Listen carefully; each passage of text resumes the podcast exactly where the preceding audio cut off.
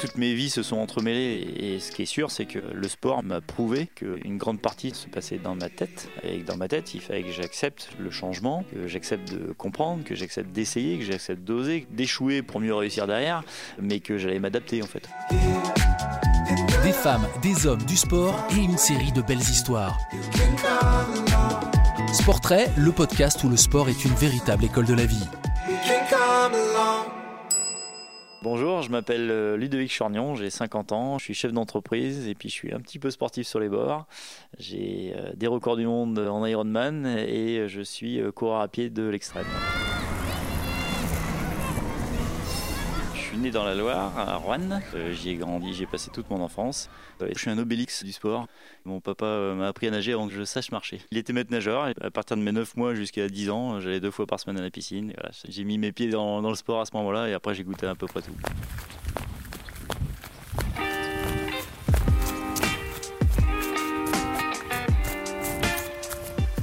Sport, c'est dans ma vie, c'est un réflexe, ça se calcule pas, c'était dans mon équipe depuis que je suis né.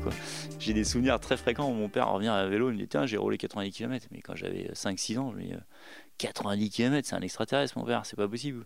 Donc moi, petit, j'ai fait, euh, j'avais un vélo, j'étais champion du monde du quartier à faire des sprints. Voilà, j'ai joué au foot à 5 ans, j'ai eu la chance d'être surclassé à peu près tout le temps, donc de pouvoir commencer plus tôt. On me donnait une raquette, j'allais jouer au tennis pendant des heures et des heures. Euh, l'été, je nageais euh, tous les jours. Le sport, le jeu, le mouvement, le bien-être, l'équipe, le partage, bah, tout ça, ça fait partie de ma vie, c'est indispensable.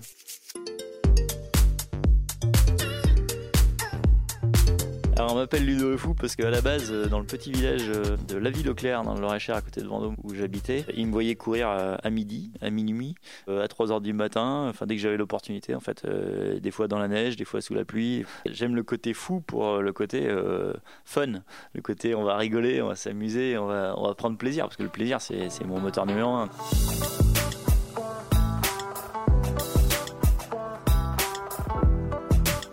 Partir du moment où j'ai voulu aller très loin, me suis rendu compte qu'il n'y avait pas de règles, il n'y avait pas de normes, il n'y avait pas de bouquin pour euh, aller très loin en fait. Et donc je me suis dit là, il va falloir que euh, tu explores et tu modélises. Moi je suis en plus je suis d'origine scientifique, donc modéliser c'est quelque chose qui est important dans ma vie. Il faut que j'arrive à comprendre euh, comment fonctionne mon corps, comment fonctionne ma tête, comment fonctionnent les gens autour de moi, comment fonctionne la nature. Quand j'arrive à modéliser ça, je me sens heureux, puissant, j'ai envie d'aller plus loin. Même mon équipe médicale, médecins, kinés, biologistes et tout, on est allé dans des sphères où visiblement personne n'avait jamais trop été ou de manière empirique et voilà quoi.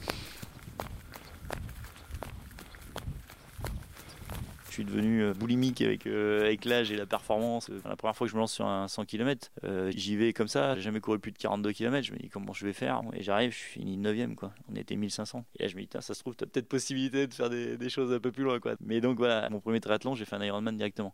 Donc 3 km 8 de natation, 180 km de vélo et 42 km à pied.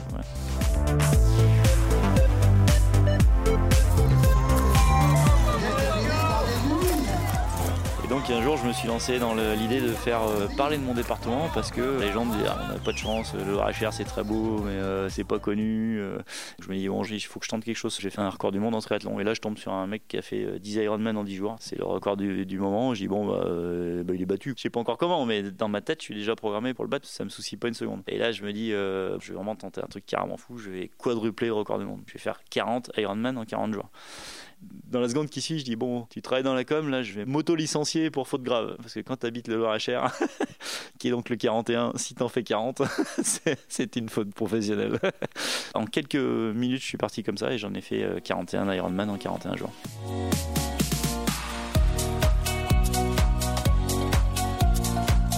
On a prouvé une chose, c'est que j'ai été au top de ma forme la veille, biologiquement, mentalement, physiquement, et ça s'est prouvé sur, le, sur les 5 pages de bilan sanguin. Au bout d'une semaine, j'avais des marqueurs de fatigue. Sur certains, j'étais considéré comme mort en fait, si on avait juste suivi ce qui est marqué dans les bouquins. Sauf que nous, on savait là où j'allais aller. Donc ça n'a jamais traumatisé mon médecin, mais c'était juste en train de dire mon corps il est fatigué et il est en train de mettre des contre-mesures en place. Et au bout de 15 jours, biologiquement, j'étais au niveau de la veille de partir. C'est-à-dire qu'en 15 jours, j'ai mis un pic de fatigue, mon corps a su s'adapter comme celui de tout le monde. Et au bout de 41 jours, j'étais en meilleure forme qu'avant d'avoir commencé.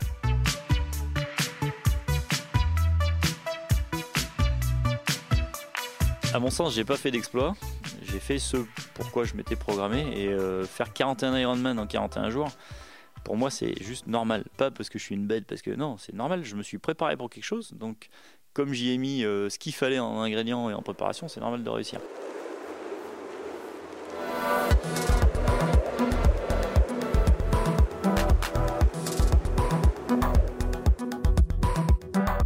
Celui qui m'a le plus coûté euh, physiquement et mentalement, euh, c'est clairement la traversée de la vallée de la mort en courant. Donc c'était 216 km non-stop par 50 euh, à 55 degrés le jour, 80 degrés au niveau du sol. Au moment où tu as envie de t'asseoir, tu te rappelles que tu n'as plus envie en fait. Et le plus dur de tout ça, c'est la nuit en fait, il fait 45 degrés. Toute la chaleur revient du sol et c'est insupportable. Donc ça nous brûle les poils du nez. C'était complètement stupide, mais je l'ai tenté malgré tout parce que j'étais tellement en souffrance. J'ai arrêté de respirer en me disant j'aurais moins mal d'arrêter de respirer que de respirer de l'air qui brûle. Après, on, s'y adapte et j'y retourne d'ailleurs très bientôt, donc j'ai bien intention de m'y adapter.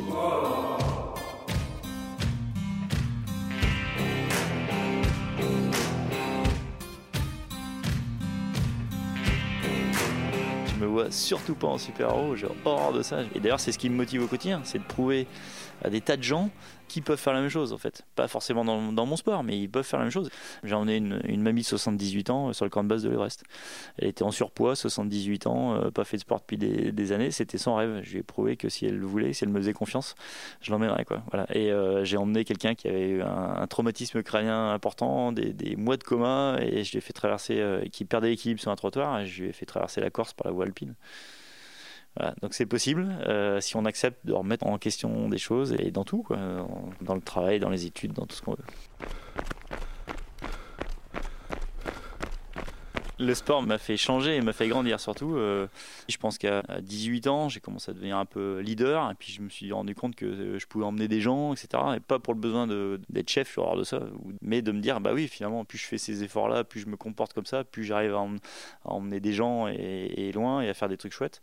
grâce au sport, je me suis rendu compte que j'étais capable de le faire euh, dans les études, puis dans le travail, puis dans ma vie familiale. Voilà, il y a énormément de similitudes dans toutes ces vies-là. Et dans un projet où il y a des millions d'euros qui sont en jeu, c'est la même chose quand je je risque ma vie au sommet d'une montagne ou je sais pas quoi. C'est le petit détail qui fait la différence.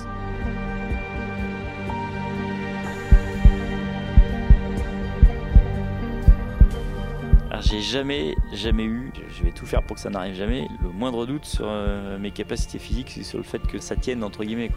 J'ai pas le moindre doute parce que euh, encore une fois dans mon esprit euh, cartésien et méticuleux, je laisse pas de trucs au hasard. Donc je sais pas, avant d'aller sur le cercle polaire, j'ai dormi dans mon duvet tout nu à moins 27 degrés dans un congèle. Voilà. Donc je sais que mon duvet tient, je sais que je tiens, euh, que j'ai pas froid, que tout va bien. Donc au moment où je suis sur le cercle polaire, je me pose même pas la question de ah oui si j'ai froid ou si non au contraire, je vais dormir très bien parce que je suis en confiance. Voilà. Et donc j'ai jamais de doute sur mon corps.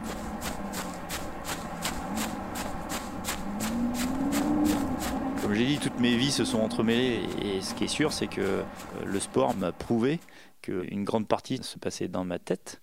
Et dans ma tête, il fallait que j'accepte le changement, que j'accepte de comprendre, que j'accepte d'essayer, que j'accepte d'oser, d'échouer pour mieux réussir derrière, mais que j'allais m'adapter en fait. Il m'est arrivé la même chose dans le travail, il m'est arrivé la même chose dans ma vie de famille, partout, dans ma vie associative, dans tout. Il y a vraiment une question d'adaptation.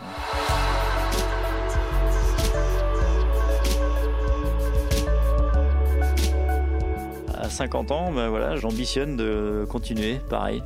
Un de mes rêves, il va m'arriver bientôt, c'est de faire une diagonale des fous avec mon fils, traverser la ligne de la Réunion en courant. Et après, euh, j'ai déjà deux records du monde euh, en plus qui sont prévus. L'Ironman le plus froid que je vais faire sur le cercle polaire. Donc, euh, pour nager dans une eau à 0,1 degré, on va me découper une, piscine de 25 mètres de long sur un lac gelé. Puis après, je vais courir et nager par moins 30. Et puis après, je vais faire l'Ironman le plus haut jamais réalisé à 5000 mètres d'altitude au Népal.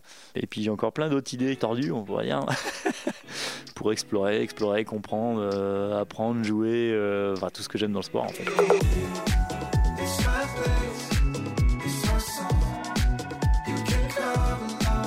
Retrouvez l'intégralité de la série Sportrait sur vos plateformes de podcast préférées et sur le sport comme école de la vie, le web magazine de Crédit Agricole. Si cet épisode vous a plu, n'hésitez pas à lui attribuer 5 étoiles, à le partager et à vous abonner à la série de podcasts.